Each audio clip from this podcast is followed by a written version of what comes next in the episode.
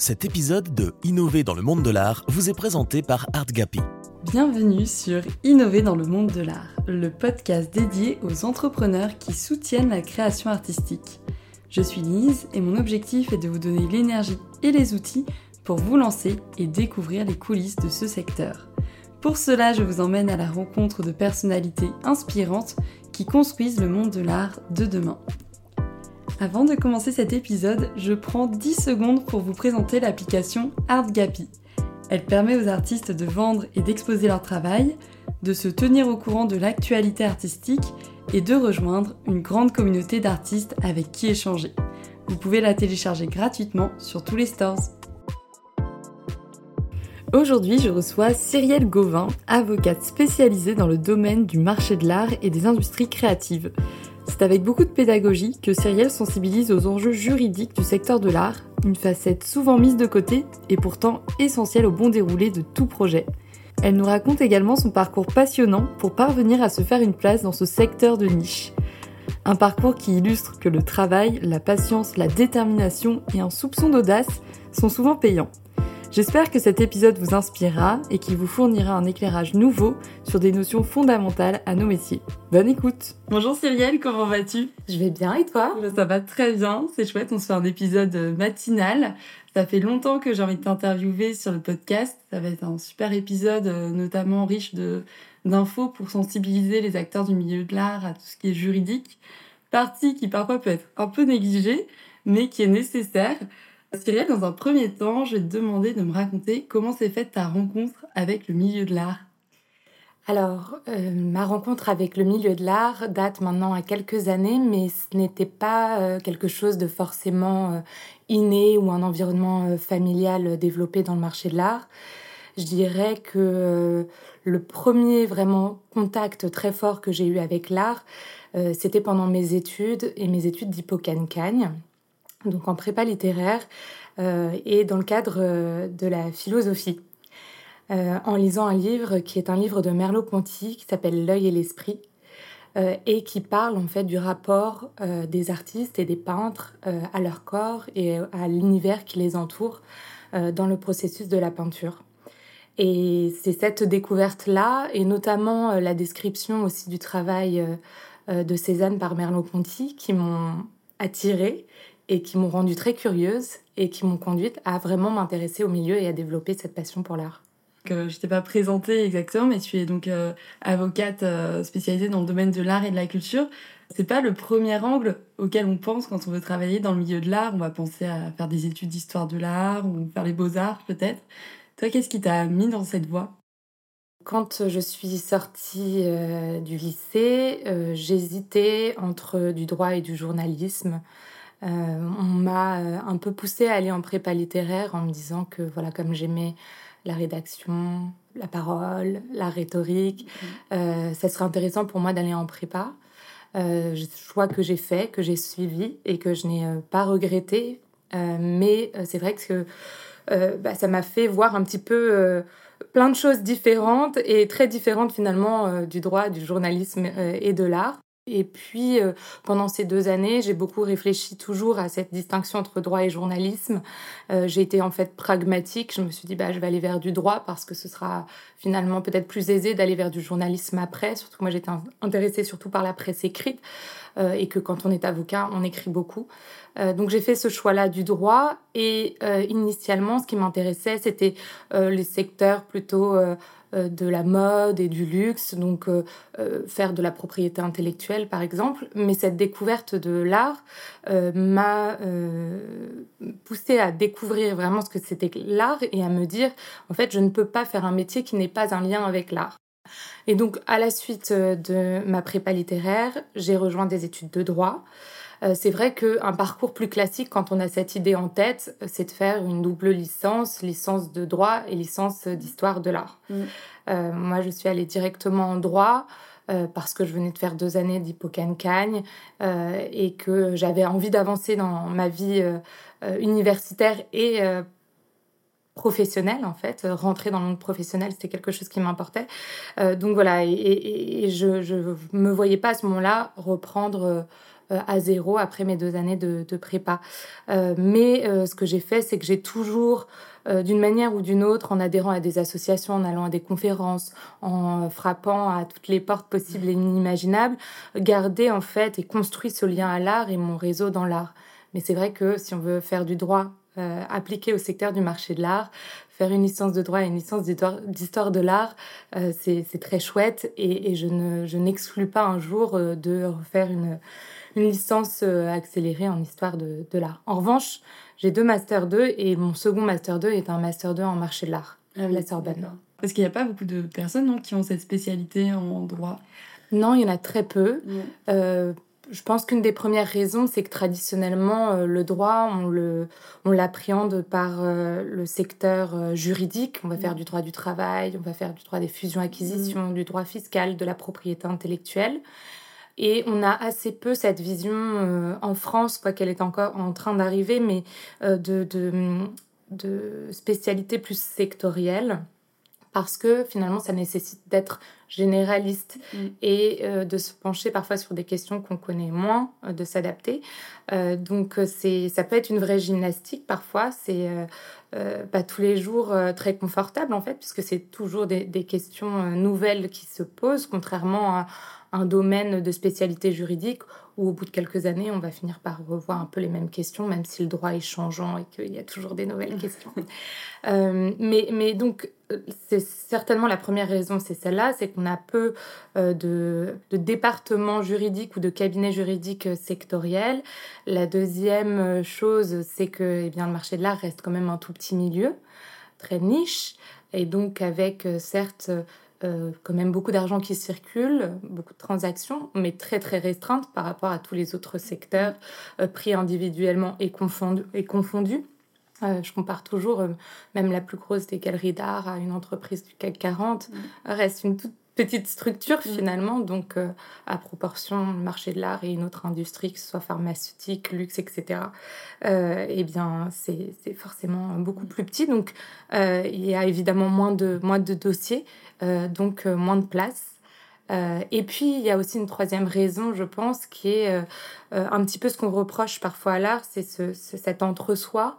Euh, ce euh, caractère très confidentiel qu'a le, secteur de l'art et qui fait que pour euh, vouloir nouer le droit et l'art, eh bien, il faut soit être très entouré, en fait, avoir déjà dans son réseau familial, universitaire, des personnes qui évoluent dans ce secteur-là pour trouver ces dossiers-là, euh, ou alors être très très motivé, être très patient euh, et, travailler euh, d'arrache-pied sans se laisser abattre par les portes qui se ferment, les portes qui ne s'ouvrent jamais, parce que parce que voilà, c'est ce qu'on retrouve, je pense pas seulement dans le domaine du droit de l'art, mais aussi dans tous les autres domaines de, de, de l'art. C'est exactement ce qui me venait à l'esprit. Tu as parlé euh, des places euh, qui étaient en effet assez restreintes, de l'entre-soi, donc du côté assez euh, inaccessible. Donc ça devait être assez difficile de se, de se faire une place.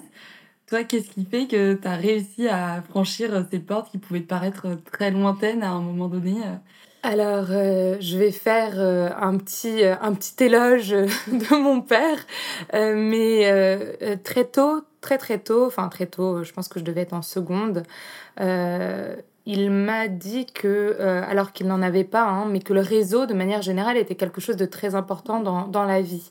Et je pense qu'il me l'a dit et me l'a transmis parce que justement, lui n'en avait pas. et que ça a été un travail long et ardu pour, euh, pour lui.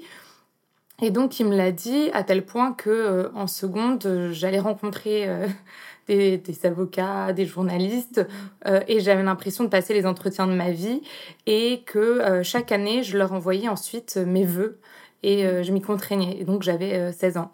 Et depuis mes 16 ans, je fais ça. Alors évidemment, au bout d'un moment, quand j'ai plus de réponses euh, je, ne persistais pas non plus, euh, mais euh, il y a certaines personnes que je connais depuis donc mes 16-17 ans mm. qui sont aujourd'hui des personnes qui m'entourent toujours et avec lesquelles j'ai même pu créer des synergies ou qui m'ont mis en contact avec d'autres personnes. Donc il y, a ce travail-là vraiment de aller en fait contacter des personnes que ce soit pour les rencontrer physiquement, visuellement ou, ou les appeler. Je l'ai fait en France, mais je l'ai fait aussi quand j'étais à l'étranger, notamment à Luxembourg et à Londres, et aussi quand j'étais au Canada et que je suis allée à New York. Mais je l'ai fait aussi un peu partout dans le monde, juste en décrochant mon téléphone ou en envoyant un petit email avant. Et voilà, et en fait, quand on, a des réponses qui sont positives, euh, eh bien, c'est très, très encourageant et ça donne envie de poursuivre malgré toutes les autres réponses négatives ou moins sympathiques qu'on peut recevoir. Donc, il y a ce travail que j'ai fait vraiment d'aller chercher euh, des contacts, d'aller chercher de l'information, euh, comprendre ce que, ce que je voulais faire. Et puis aussi, j'ai refusé de me contraindre à un certain parcours purement conventionnel euh, que l'on pouvait attendre de moi en tant qu'avocate. Je m'explique. Quand je suis sortie de l'école euh, du barreau de Paris, je n'avais pas d'opportunité dans un cabinet dans le marché de l'art. Mm. Donc il faut savoir qu'à à, l'époque, parce que ça remonte à quand même une dizaine d'années maintenant, euh, un petit peu moins. Mais à l'époque, il n'y avait peut-être que 5-6 cabinets d'avocats spécialisés en marché de l'art. Euh, aujourd'hui, il n'y en a pas beaucoup plus hein, d'ailleurs, mm. mais avec à chaque fois deux, trois personnes en fait qui travaillent dans ces cabinets ou ces départements-là. Donc c'est extrêmement restreint. Hein. Mm. Euh, donc il n'y avait pas de place à ce moment-là où mon profil n'intéressait pas. Bref, je n'ai pas trouvé en cabinet d'avocat spécialisé en marché de l'art à ce moment-là. En revanche, j'avais d'autres opportunités dans des départements en, fiscalité notamment, puisque mon premier master était un, un master de fiscalité à Dauphine. Euh, et sauf que je voyais toutes ces offres et des belles opportunités très bien rémunérées qui m'apporteraient un confort, euh, la certitude d'avoir un emploi, etc., qui rassurait tout le monde autour de moi. Euh, et, sauf que j'ai dit non, en fait, à ces opportunités parce qu'elles ne collaient pas avec ce que je souhaitais et elles ne collaient pas avec l'idée que j'avais de mon parcours et de cette idée aussi qu'il fallait absolument que je construise mon réseau. Euh, donc pour moi, il était indispensable, peu importe la structure et peu importe l'endroit géographique, que je sois dans un environnement avec un minimum de lien mm. avec l'art. Mm. Donc j'ai postulé partout dans le monde, mais quand je dis partout, c'est vraiment partout, en Amérique latine, en Australie, en Asie, etc., pour me retrouver au Luxembourg, donc pas très loin. Euh, au Luxembourg. Pourquoi au Luxembourg? Parce que au Luxembourg, il y a un cabinet de conseil qui s'appelle Deloitte qui a euh, au Luxembourg même euh, une initiative qui s'appelle Art and Finance. Mm. Et donc, euh, par un biais un peu magique de la personne que j'avais rencontrée qui gérait cette, cette initiative-là et avec qui je pense qu'il y avait eu un, un, très bon accroche, une très bonne accroche, eh bien, je me suis retrouvée à travailler à la fois pour le département de fiscalité de Deloitte et pour cette personne-là. Euh, sur des problématiques liées à l'art et la finance. Donc j'ai fait ça pendant un an et demi à peu près. Et puis ensuite, euh, de la même manière, euh, à la fin, quand je me suis rendu compte que finalement ça avait ses limites en termes de, de connaissance et d'apprentissage artistique, je suis partie euh, de, de et du Luxembourg et je suis allée à Londres. Alors à Londres pour des raisons personnelles. Mais quand je suis partie, pareil, j'avais des opportunités mais qui n'étaient pas concordantes, qui étaient mm. encore des opportunités plus en lien avec la fiscalité ou, ou de paralegal parce que comme j'avais pas le diplôme euh, d'avocate mm. en Angleterre, on me proposait plutôt des, des postes d'assistante juridique. Donc que des, que des choses que je ne voulais pas. Et donc, je suis partie à Londres et j'ai frappé à nouveau à toutes les portes. Et j'ai eu une opportunité chez Christie's. Euh, et pas en département juridique, justement parce que j'étais pas qualifiée pour là-bas, mais en département euh, d'art, donc euh, art post-guerre et contemporain, et puis ensuite art impressionniste et moderne. Et on peut se demander pourquoi, pourquoi ne plus avoir de lien avec, avec le juridique, et en fait, bah, toujours dans cette logique de construire mon réseau et, et aussi d'être un jour en tant qu'avocate de, connaître vraiment le secteur en fait de, mes clients et donc le secteur du marché de l'art, du marché de l'art contemporain, du marché de l'art euh, plus impressionniste et moderne.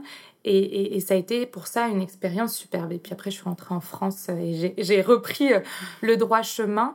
Euh, mais, mais en effet, il a fallu en fait que que je sois suffisamment motivée et patiente et que j'accepte aussi les détours, mmh. que j'accepte aussi de me retrouver dans des positions où j'étais très peu payée, où c'était plus précaire, pour finalement acquérir cette connaissance, acquérir ce réseau euh, qui me servent aujourd'hui euh, de manière euh, mm. impressionnante. Ça va résonner auprès de beaucoup de personnes ce que tu dis, ce fait de des fois être toujours en train de choisir entre la solution entre guillemets de facilité mais qui n'est pas forcément en accord avec soi et prendre un chemin plus difficile mais pour, euh, pour aller vers un but qui est vraiment son, son but euh, de cœur. Et j'imagine que c'est un combat permanent, des fois, parce que la tentation est partout, mais au fond, euh, tu dois bien savoir ce que tu veux, ouais.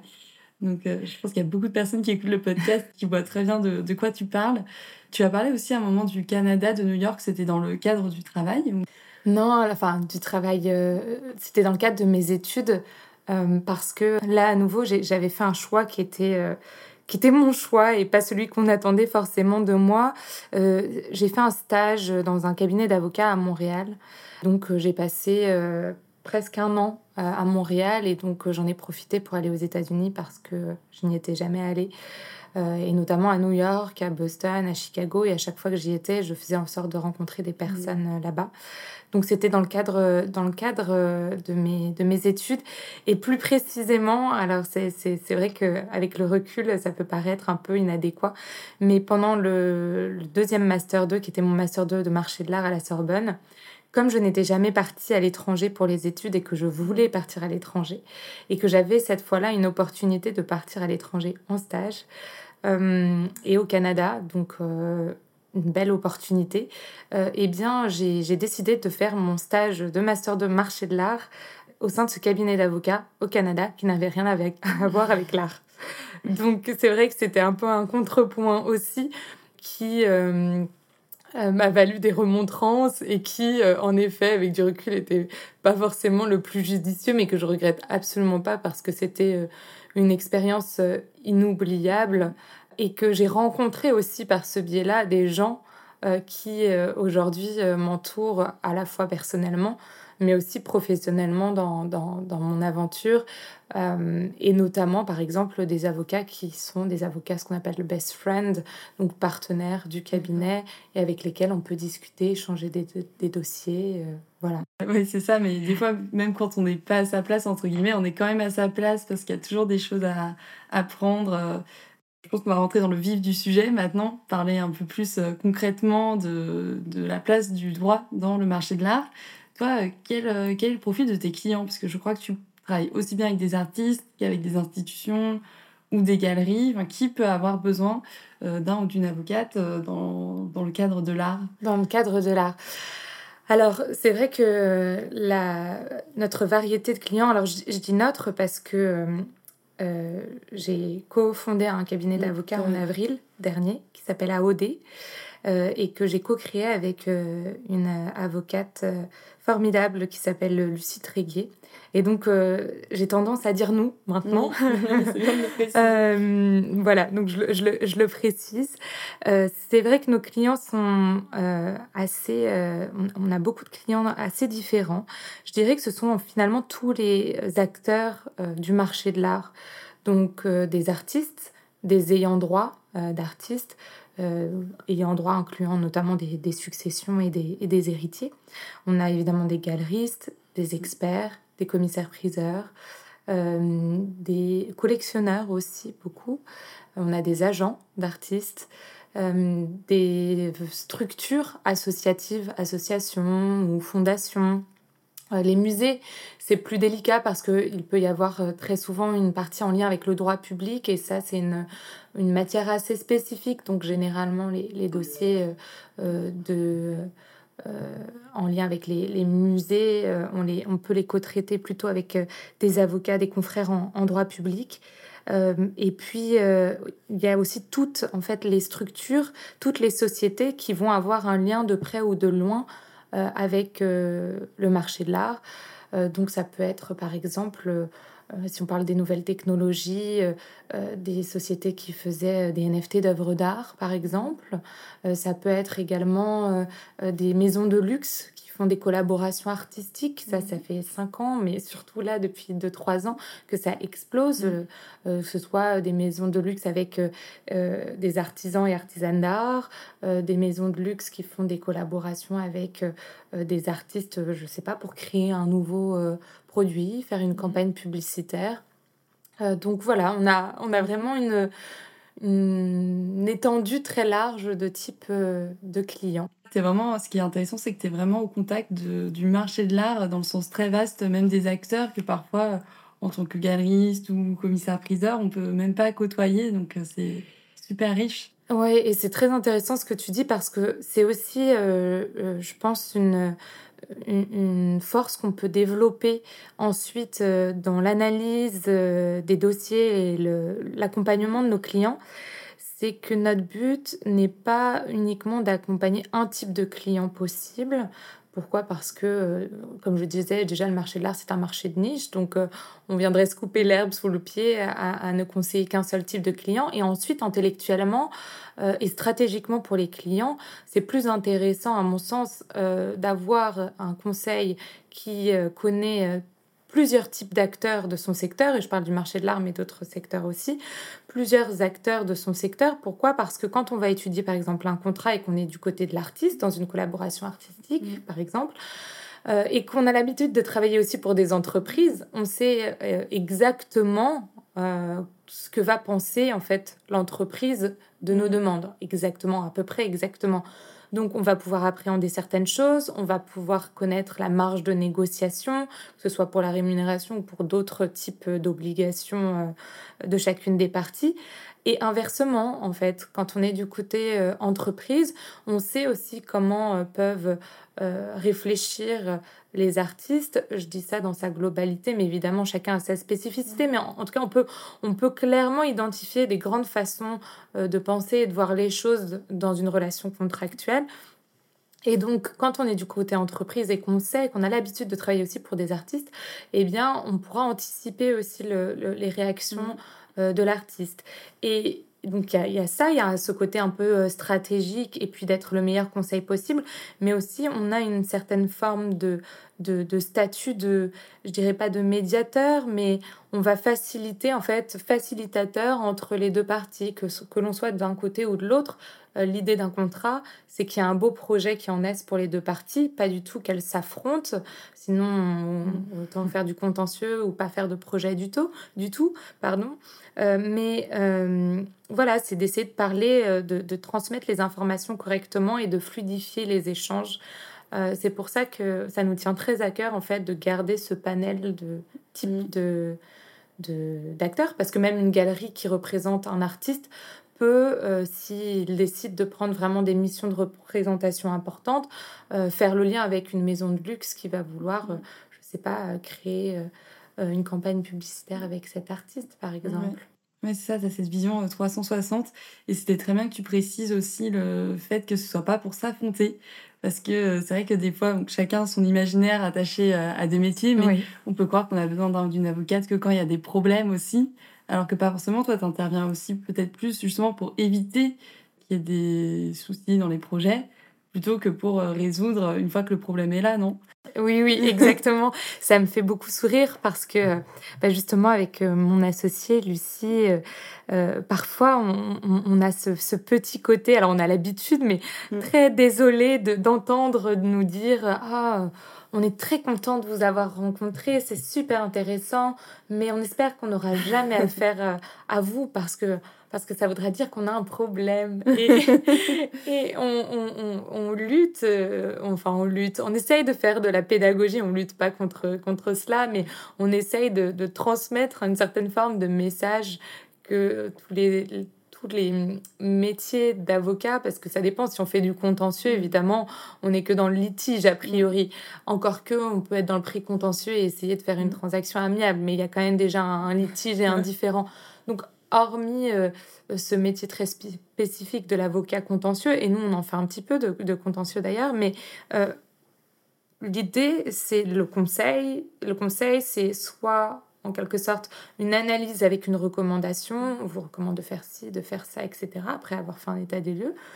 Ou alors, euh, c'est un, bah, une transaction, en fait, un projet qui se construit euh, dans le cadre duquel il va y avoir des négociations, en principe, et en principe aussi euh, un contrat. avec des modalités à prévoir. Et quand je dis un contrat, c'est pas forcément un contrat n'existe pas uniquement parce qu'il est écrit. On peut aussi avoir un contrat euh, tacite ou un mm. contrat euh, oral dès lors qu'on a des éléments ensuite pour montrer que ce mm. contrat euh, existe. et donc, l'idée, en fait, c'est vraiment d'accompagner nos clients dans le cadre de leur projet. Et c'est ça qui est passionnant pour nous, c'est de, de voir le projet au tout début et de le voir ensuite se réaliser, se concrétiser et faciliter, en fait, la réalisation de ce projet dans les meilleures conditions possibles pour notre client et dans les meilleures conditions possibles aussi, finalement, dans la relation avec la partie avec laquelle il contracte. Et donc, on a, voilà, c'est dommage en fait euh, qu'il n'y ait pas plus euh, cette euh, idée que l'avocat, finalement, c'est un peu comme un médecin, c'est un peu comme un, un, bah, un, peu comme un agent pour les gens qui connaissent mm. le monde de l'art. Euh, J'irai pas jusqu'à dire un peu comme une galerie, mais c'est vraiment ce côté de représenter en fait la personne et représenter ses intérêts dans le cadre de ses projets euh, et, voilà, et, l'aider à, en sortir le meilleur, que ce soit d'un point de vue euh, financier, euh, mais aussi moral sur toutes les obligations ou les droits dont la personne, dont le client va bénéficier dans le cadre de ce projet. Mmh. Et il y a beaucoup d'artistes qui écoutent ce podcast. On peut croire qu'il n'y a que les artistes internationalement connus qui ont besoin d'un accompagnement juridique, mais c'est peut-être pas le cas. À partir de quand, euh, selon toi, on a besoin de se faire conseiller ou accompagner à, à ce niveau-là? Est-ce que tu penses qu'il y a des, des, artistes, des fois, qui auraient besoin d'accompagnement, mais qui n'y pensent pas? Je, pense déjà que tout artiste euh, devrait avoir connaissance un minimum de ses droits. Mm. Alors ça passe par un conseil auprès d'un avocat. On peut euh, prendre une heure de temps et expliquer à l'artiste quels sont ses droits, mais ça devrait aussi passer par le biais des écoles, des résidences d'artistes. Enfin nous on intervient un petit peu, mais c'est pas encore euh, très répandu, même si ça le devient de plus en plus. Euh, parce qu'il y a des notions qui sont indispensables à connaître quand on est artiste. deux grandes catégories de droits, je dirais. Il y a tout ce qui est relatif aux droits d'auteur, donc c'est les droits de l'artiste sur, non pas son, son image, puisqu'il y a souvent une, une confusion, mais sur euh, ses œuvres, sur les créations qu'il, que, que, que l'artiste va faire. Euh, et puis euh, le droit contractuel, en fait, connaître comment on peut négocier un contrat, la liberté que l'on a derrière. pourquoi pourquoi je, je, je, visualise ces deux droits-là principaux? Bon, déjà, c'est généralement les questions qui se posent le plus à nous quand on a des artistes qui nous sollicitent.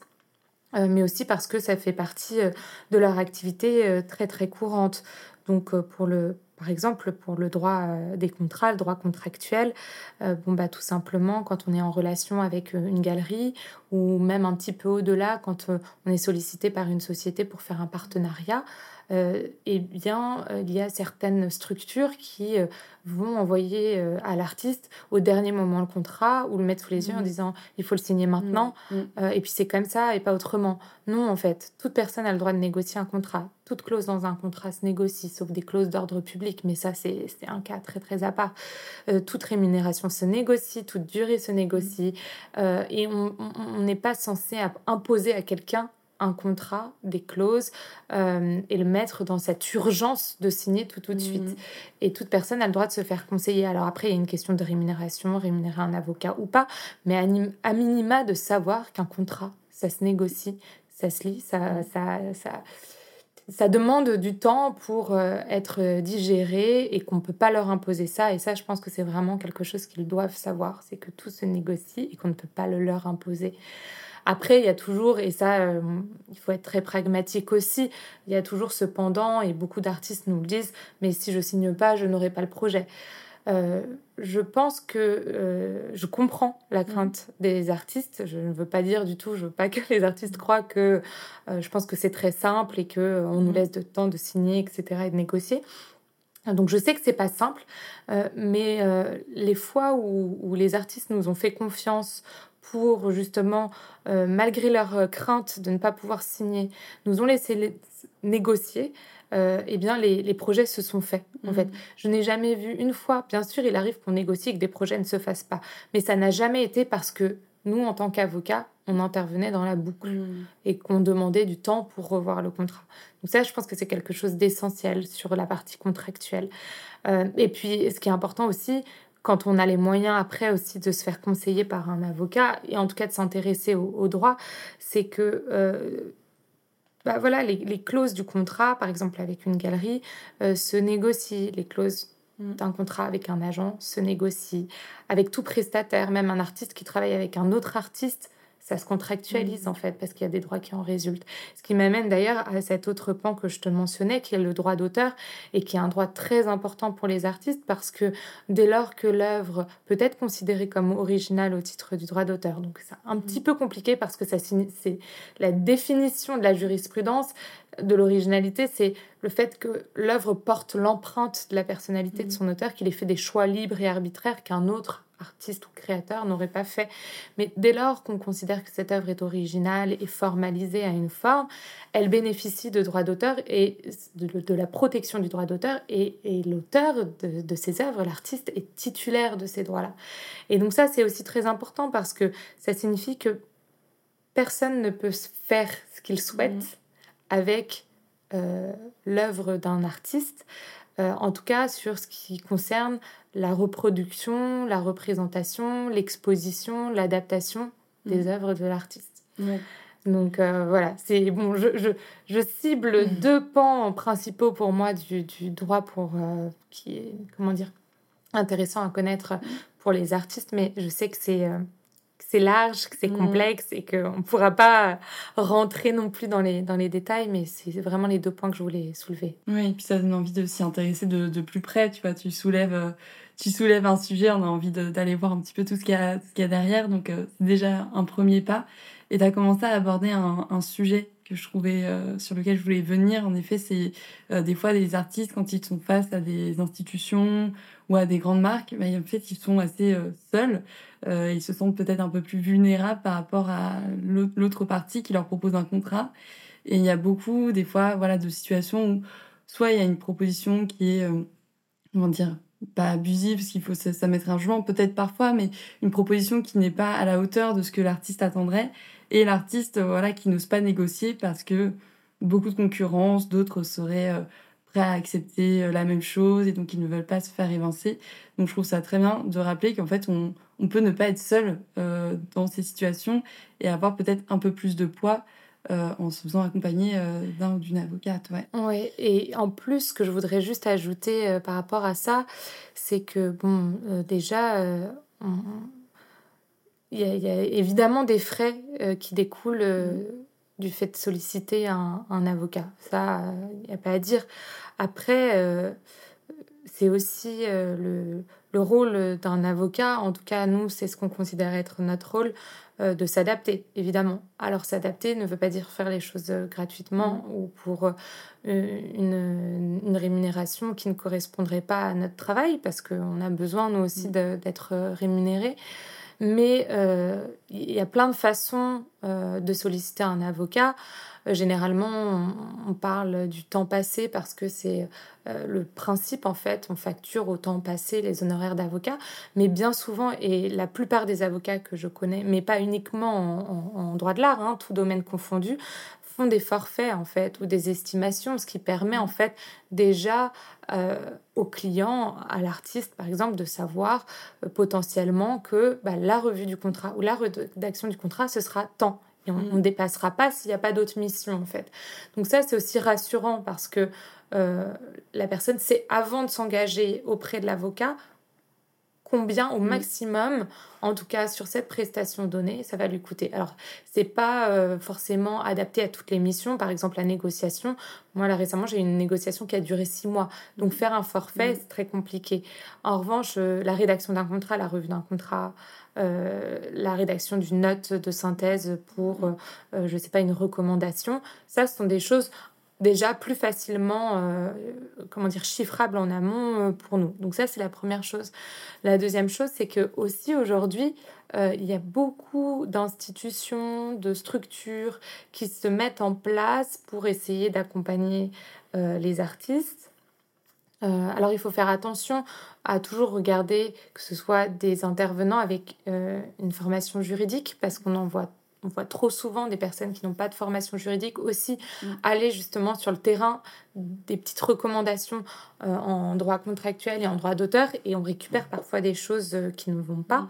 Euh, qui ne sont pas correctes, avec des confusions, par exemple, comme je disais, de droit d'auteur et droit à l'image, droit d'auteur, euh, droit d'auteur pardon, portant sur l'œuvre en tant que telle, droit à l'image portant sur l'image de la personne physique.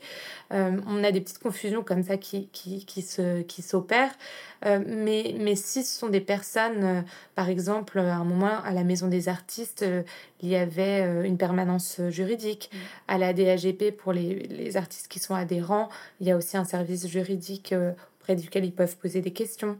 Euh, mon associé, Lucie, par exemple, a créé euh, une association, a co-créé une association qui s'appelle le, Barreau des Arts mm. et qui est une association qui vise à, à offrir euh, en quelque sorte des enfin je dis offrir en quelque sorte c'est à donner des conseils juridiques gratuits aux artistes en situation euh, financière euh, précaire. Donc il y a un barème et il y a la possibilité pour les artistes et créatifs au sens large de solliciter l'association, euh, je crois que c'est deux fois, pour un conseil portant sur une recommandation ou, ou, un contrat. Alors ce ne sera pas de la négociation, ce ne sera pas de la rédaction et de la modification de contrat, parce que c'est c'est une mission qui est trop importante pour des avocats bénévoles. Mais en revanche, voilà, c'est de donner euh, son, son, avis et de donner des recommandations à l'artiste pour savoir si, par exemple, il a intérêt ou pas à conclure ce contrat ou ce qu'il devrait négocier. Voilà. Et donc, il y a plein de petites choses comme ça euh, qui se mettent euh, en place. si, un, autre exemple, moi, je fais partie d'une association qui s'appelle Wise Woman mmh. et qui crée un prix dédié à plusieurs types euh, de professionnelles femmes euh, du secteur créatif et elles permettent euh, aux lauréates d'avoir des accompagnements, mm. que ce soit dans le titre de la communication, du juridique, etc. Et donc moi, je, je pareil, je donne des conseils bénévoles aux 3-4 lauréates. Donc voilà, il y, a des choses qui se mettent en place quand même pour essayer de familiariser et d'aider à l'accès aux droits euh, les artistes. Oui, c'est ça, c'est pas forcément inaccessible. Il y a euh, un acteur dont on n'a pas parlé, euh, c'est tout ce qui est collectionneur, collectionneuse. Oui. ils peuvent être concernés par du juridique aussi. Oui, ils peuvent être concernés par du juridique à plusieurs égards également. Alors, ça peut être, si on prend la partie d'abord conseil, par exemple, s'ils font un prêt d'œuvre d'art euh, lorsqu'il... Euh, d'ailleurs, j'aurais dû commencer par l'acquisition d'œuvres d'art. Déjà, commençons par le commencement. le fait d'acquérir une œuvre d'art, rien qu'en soi, enfin, cet élément-là peut constituer un élément euh, d'accompagnement juridique. Alors très souvent, ça ne fait pas l'objet d'un contrat, mais d'une facture seulement, qui peut évidemment suffire. Mais si vous achetez une œuvre à un certain prix, vous avez quand même intérêt à euh, en tant que collectionneur, à, en fait, à, cadrer euh, cet achat parce qu'il y a des questions de provenance. Euh, qui a détenu l'œuvre À quelle période Est-ce qu'on est sûr de la chaîne de provenance Est-ce qu'il y a un risque en fait que cette œuvre ait été volée, spoliée Dans quelles circonstances mmh. Pourquoi? Parce qu'après, ça peut amener en fait à un différent avec une nécessité de restituer l'œuvre mm. sans dédommagement ou avec euh, peu de dédommagement. Euh, et donc, euh, voilà, la question de l'acquisition, c'est vraiment une question importante pour pouvoir justement être certain que ce qu'on achète est une œuvre qui est celle qu'on souhaite acheter. Mm. Alors, c'est plus, ça concerne plus le second marché que le premier marché, évidemment. donc ça, c'est la partie acquisition. Après, il y a toute la vie en fait de la collection ou des œuvres que, que l'on a en tant que collectionneur. Donc, je parlais du prêt. S'il y a des expositions, justement, prêter en fait son œuvre. Alors, prêter son œuvre, si l'œuvre est soumise au droit d'auteur, normalement, euh, mhm. quand je dis soumise au droit d'auteur, c'est-à-dire qu'elle bénéficie toujours de la protection euh, du droit d'auteur, c'est-à-dire euh, toute la vie de l'artiste, plus 70 ans après son décès. normalement, pour les expositions, le fait d'exposer l'œuvre, on doit demander en fait mhm. l'autorisation à, à l'artiste de l'exposer.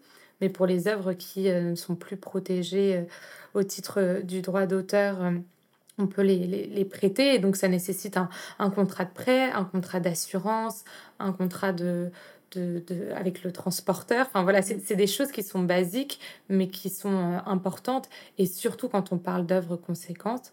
Euh, et puis, je parlais de l'assurance. Au-delà de, du prêt, par exemple, de, l'œuvre à, une institution, euh, et bien, quand on a un certain nombre d'œuvres et, dans sa collection, euh, la question de l'assurance est évidemment une question très très importante, euh, dans le cadre de laquelle il faut réactualiser euh, tous les, je crois que c'est cinq ans en fait, la valeur estimée des œuvres d'art pour savoir quelle, à quelle valeur on va assurer. Donc il y a ces questions-là, il y a toutes les personnes aussi qui font maintenant des emprunts auprès d'institutions pour euh, euh, bah, emprunter de l'argent et qui vont mettre en garantie leur œuvre mmh. d'art.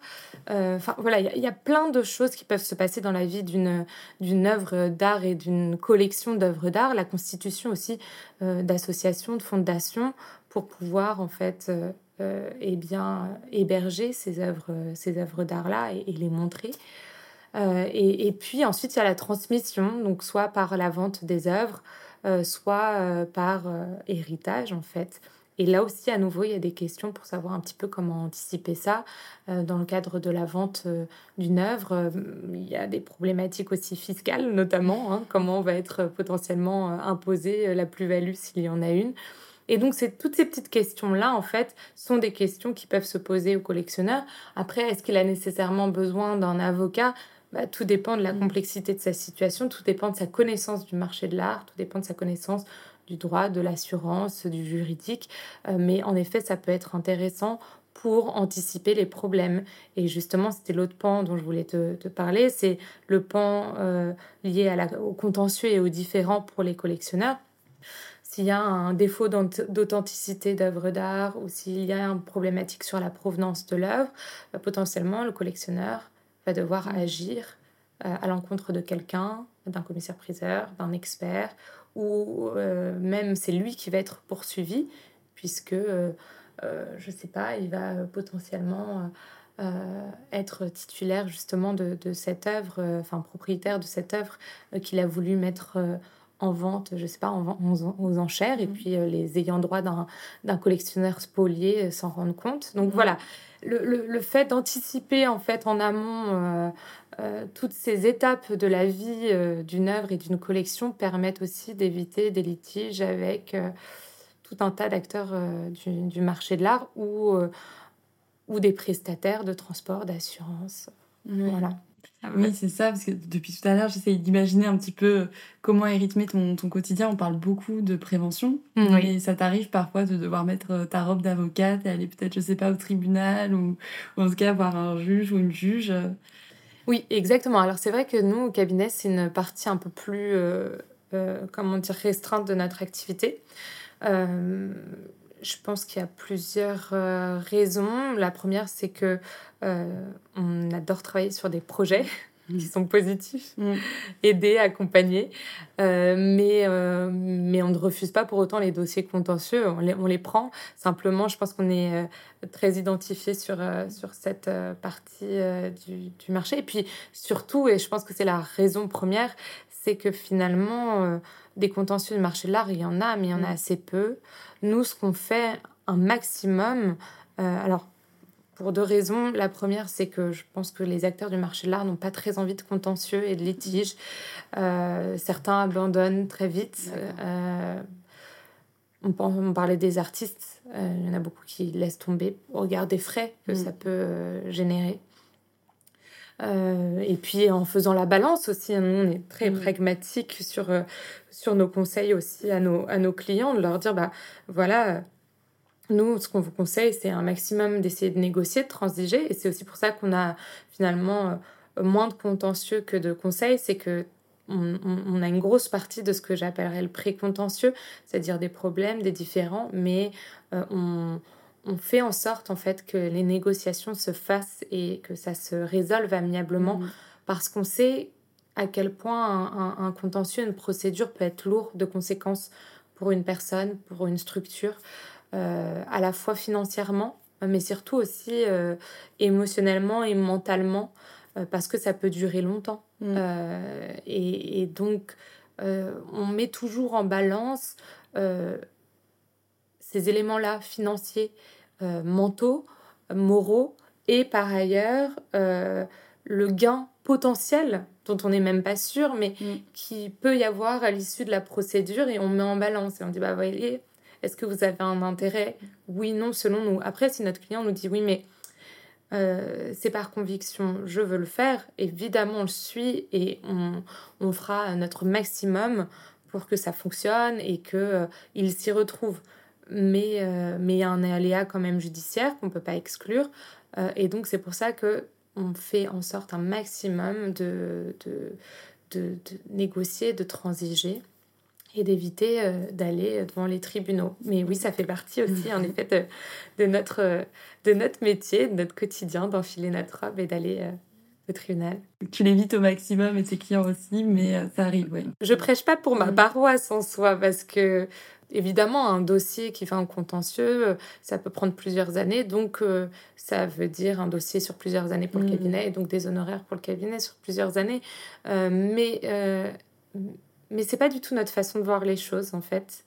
Vraiment, je pense qu'on se met beaucoup à la place de, de, nos clients, à la fois parce que c'est probablement notre personnalité à toutes les deux, euh, mais aussi parce que euh, on connaît bien le milieu euh, de l'art, les acteurs mmh. du marché de l'art, et, et on sait comment ça fonctionne, et donc, à part dans des circonstances vraiment euh, on, va dire à, notre client, bah, écoutez là, enfin, franchement, hein, ils veulent pas négocier, mm. allez-y à fond.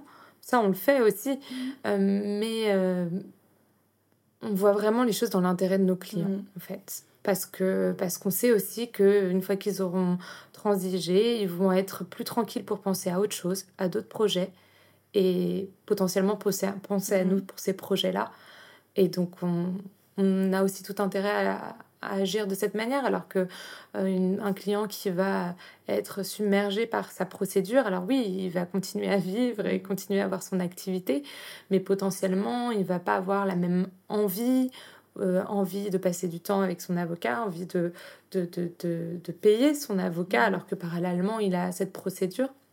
Donc, euh, voilà, c'est plutôt notre façon de voir les choses. Et en même temps, c'est ce que je veux mettre en avant dans le podcast, montrer que on peut entreprendre tout en étant en accord avec ses valeurs, euh, contrairement à ce qu'on peut imaginer, croire qu'il faut être un requin, croire qu'il faut être très agressif euh, pour réussir. Non, en fait, c'est les deux sont conciliables. Bien sûr, bien sûr, et c'est aussi notre rôle de quand on est dans la partie euh, conseil d'être, je pense, plus dans une dans une posture vraiment de facilitateur, de négociation, alors toujours en défendant les intérêts de nos clients, évidemment, donc on, on, va y aller à fond, mais euh, de manière, euh, euh, comment dire, toujours presque un peu dans la séduction, la stratégie et, vraiment le, le, côté, je dirais, plus plus doux en fait d'une certaine manière du, du métier d'avocat. Mais si on nous met dans, dans, dans, dans, un contentieux, évidemment que là, pour le coup, alors j'utiliserai pas forcément le terme requin parce que mmh.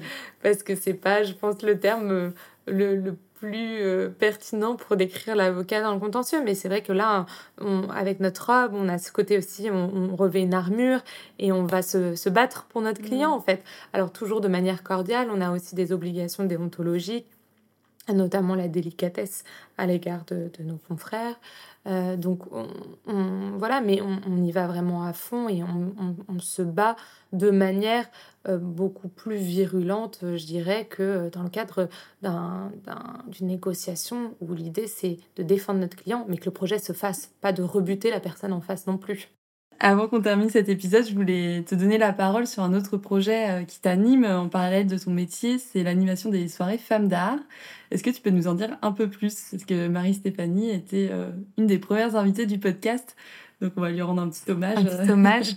oui, alors donc bah, juste pour euh, ceux qui n'ont pas encore euh, écouté euh, ce, podcast de Marie-Stéphanie et qui, j'espère, iront très vite l'écouter, s'ils écoutent d'abord celui-ci.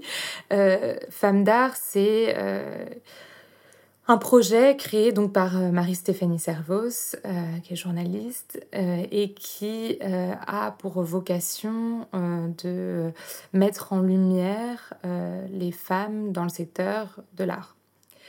Donc que ce soit des femmes qui ont existé et euh, qui n'ont pas eu leur juste place, que des femmes euh, d'aujourd'hui, des femmes contemporaines. Elle a commencé par un podcast et puis euh, ensuite des soirées et des événements. Et puis elle a écrit un livre et elle a aussi écrit deux de, magazines, de revues. Donc moi j'ai découvert son, son, podcast il y a maintenant je crois quatre ans. Euh, et c'est comme ça que j'ai euh, pris euh, connaissance de l'existence et bien, de ce beau projet, et notamment des soirées qui sont intervenues quelques mois après les premiers épisodes. Et donc, je me suis inscrite à, la soirée, la première soirée d'inauguration, mmh. qui était une semaine avant le confinement. Euh, et c'était une soirée merveilleuse euh, où j'ai rencontré Marie-Stéphanie et où j'ai rencontré aussi beaucoup d'autres femmes du monde de l'art avec des postes très différents. Donc on a noué euh, une vraie belle amitié. Récemment, au détour de conversation, j'avais dit à Marie-Stéphanie, parce qu'elle est par ailleurs rédactrice en chef d'un magazine, je lui avais dit, voilà, si jamais tu as besoin d'aide pour t'accompagner dans l'organisation de, ces événements. Sache que je suis là pour, euh, pour, pour ça aussi euh, et que ça me plairait beaucoup parce que ce sont des, des, moments que je trouve formidables et qui n'existent nulle part ailleurs. Et elle m'a dit, écoute, voilà, bah, je, je, garde ça en tête. Et puis quelques mois après, elle me dit, bah écoute, voilà, si ta proposition tient toujours, j'aimerais beaucoup qu'on le fasse ensemble. Euh, et donc voilà, et donc depuis, euh, euh, je dirais février-mars, on co-organise les événements ensemble de femmes d'art. Voilà, et ce sont des événements qui peuvent prendre des formes très différentes. Généralement, c'est en soirée parce que c'est plus simple pour tout le monde, mais qui peuvent prendre la forme de vernissage, de talk, de visite, de choses voilà, très différentes et dans le cadre desquelles on va avoir des femmes de tout euh, profil euh, artistique, euh, mmh. enfin secteur de l'art différent, donc des artistes, des collectionneuses, des journalistes qui évoluent dans ce milieu-là aussi, des historiennes d'art, des curatrices, des galeristes, des experts, des commissaires-priseurs. Enfin, voilà, l'idée c'est vraiment de réunir un peu toutes, toutes ces femmes qui font pratique et qui évolue dans le, dans le marché de l'art. Ouais, génial. Donc à suivre de près euh, aussi. Pour, euh, c'est un autre, une autre facette de ton, de ton activité. Euh, pour terminer, je vais passer aux questions signatures. questions signatures, ouais. Donc première question, selon toi, de quoi le monde de l'art a-t-il besoin? Alors, je vais formuler deux réponses avec deux statuts différents, celui d'avocate et celui de personne physique euh, détachée de son métier. Euh, ma réponse d'avocate, c'est euh, je pense que le monde de l'art a vraiment besoin de comprendre qu'il faut justement encadrer en fait ses projets. pas pour voir l'autre comme un, un ennemi ou, quelque chose de forcément négatif, mais juste pour anticiper les choses, euh, cadrer, cadrer son activité euh, professionnelle, euh, anticiper certaines situations parce que parfois on a deux personnes de très bonne volonté qui contractent ensemble et puis il se passe quelque chose totalement indépendant de ces deux personnes et qui va justement venir euh, euh, et bien complètement incendier la relation contractuelle. Donc c'est aussi ça, c'est prévenir toute situation, cadrer les choses et puis très souvent aussi on, est plus professionnel et les, les personnes avec lesquelles on, on discute euh, et on interagit euh, pour des projets euh, sont conscientes en fait que être cadré juridiquement, c'est aussi être très professionnel. Donc je pense que et, et c'est pas ce n'est pas une recommandation ou un conseil qui vise directement les artistes, mais tout type d'acteurs du marché de l'art, mmh. parce que c'est vraiment quelque chose qu'on retrouve de manière récurrente chez tous les acteurs, c'est cette réticence à s'intéresser au cadrage juridique. Mm.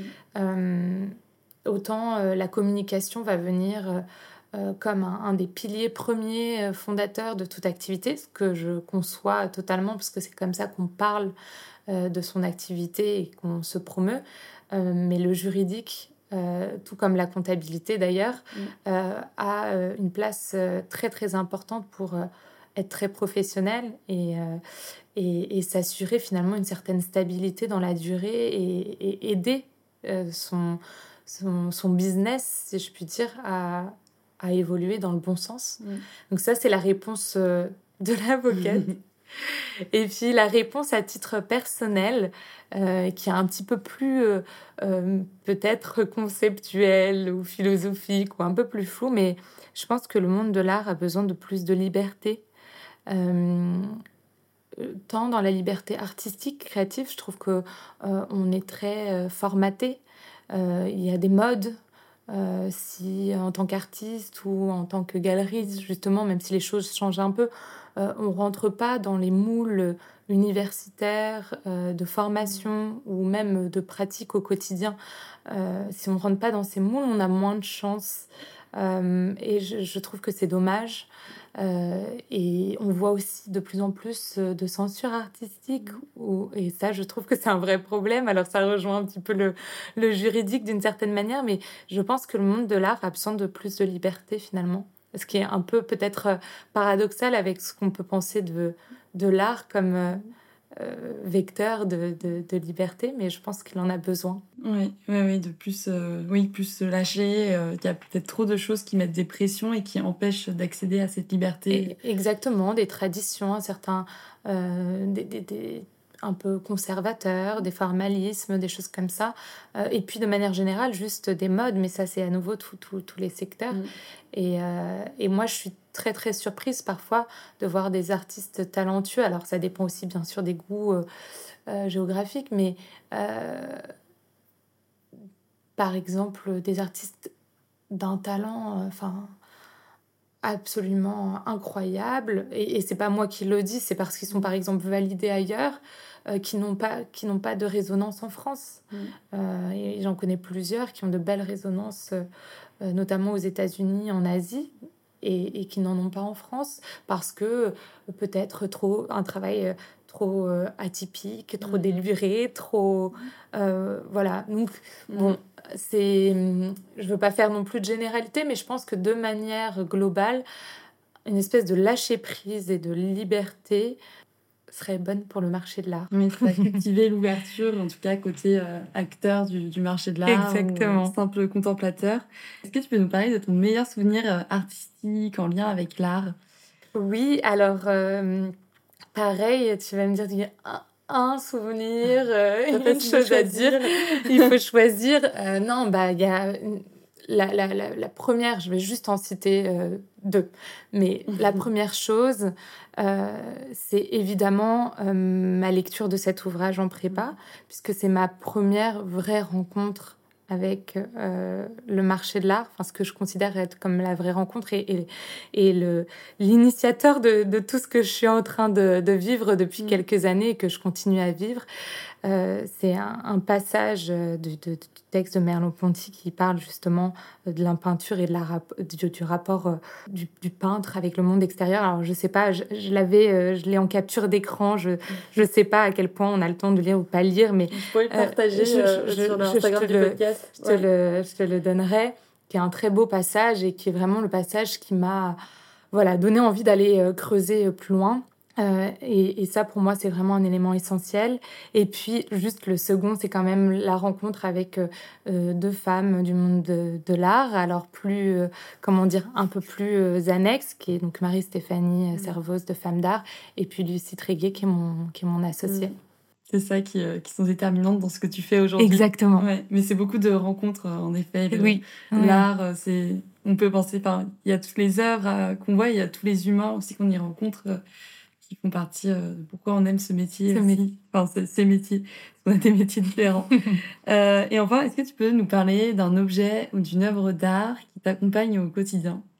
Alors, ce sera un, objet, et c'est plus un objet au, sens large. c'est un livre, le livre de manière générale. Et, j'ai toujours un livre, quasiment toujours un mm. livre sur moi. Non, voilà. Oui, alors celui-là, en plus, je te l'ai apporté pour te le montrer, parce que je le trouve très beau. Et je pensais à ce livre en particulier mm. aussi. Euh, c'est euh, Les fleurs du mal de Baudelaire, illustré par Matisse. Euh, c'est en plus un cadeau d'une de, de, mes meilleures amies, qui est un livre que je regarde très très souvent qui est donc illustré de, très beaux, je pourrais te le montrer, de très beaux dessins de, de Matisse euh, et, ce livre, en fait, cristallise vraiment euh, euh, ce que je voulais te dire dans, dans ma réponse. C'est que j'aime, j'aime lire, j'aime les livres, évidemment, mais j'aime quand le livre a un rapport à l'art. Mm. Très récemment, je lisais L'homme joie de Christian Bobin, qui est un écrivain que j'aime énormément et qui parle du travail de soulage, par exemple. Euh, j'aime beaucoup lire aussi euh, les biographies. Mm. Récemment, j'avais lu Peggy Guggenheim. Mm. Là, je vais commencer euh, Louise Bourgeois. voilà, c'est le livre et le livre en rapport avec l'art est quelque chose qui m'accompagne tout le temps. Quotidiennement. voilà. Je te remercie beaucoup pour tes réponses et puis pour ta générosité aussi d'avoir partagé tes connaissances à ce micro. Merci beaucoup. Avec plaisir, merci beaucoup. Merci beaucoup d'avoir écouté cet épisode. Si vous l'avez aimé, vous pouvez venir me le dire sur le compte Instagram du podcast ou en envoyant un message directement à Cyrielle. Un grand merci à Kylian Goujon pour le mixage audio et la composition du générique. Merci également aux partenaires du podcast, Artgapi qui sponsorise cet épisode et La Perle, partenaire presse du podcast. Pour en savoir un peu plus sur eux, rendez-vous sur les notes du podcast. Quant à moi, je vous dis à dans un mois pour un nouvel épisode.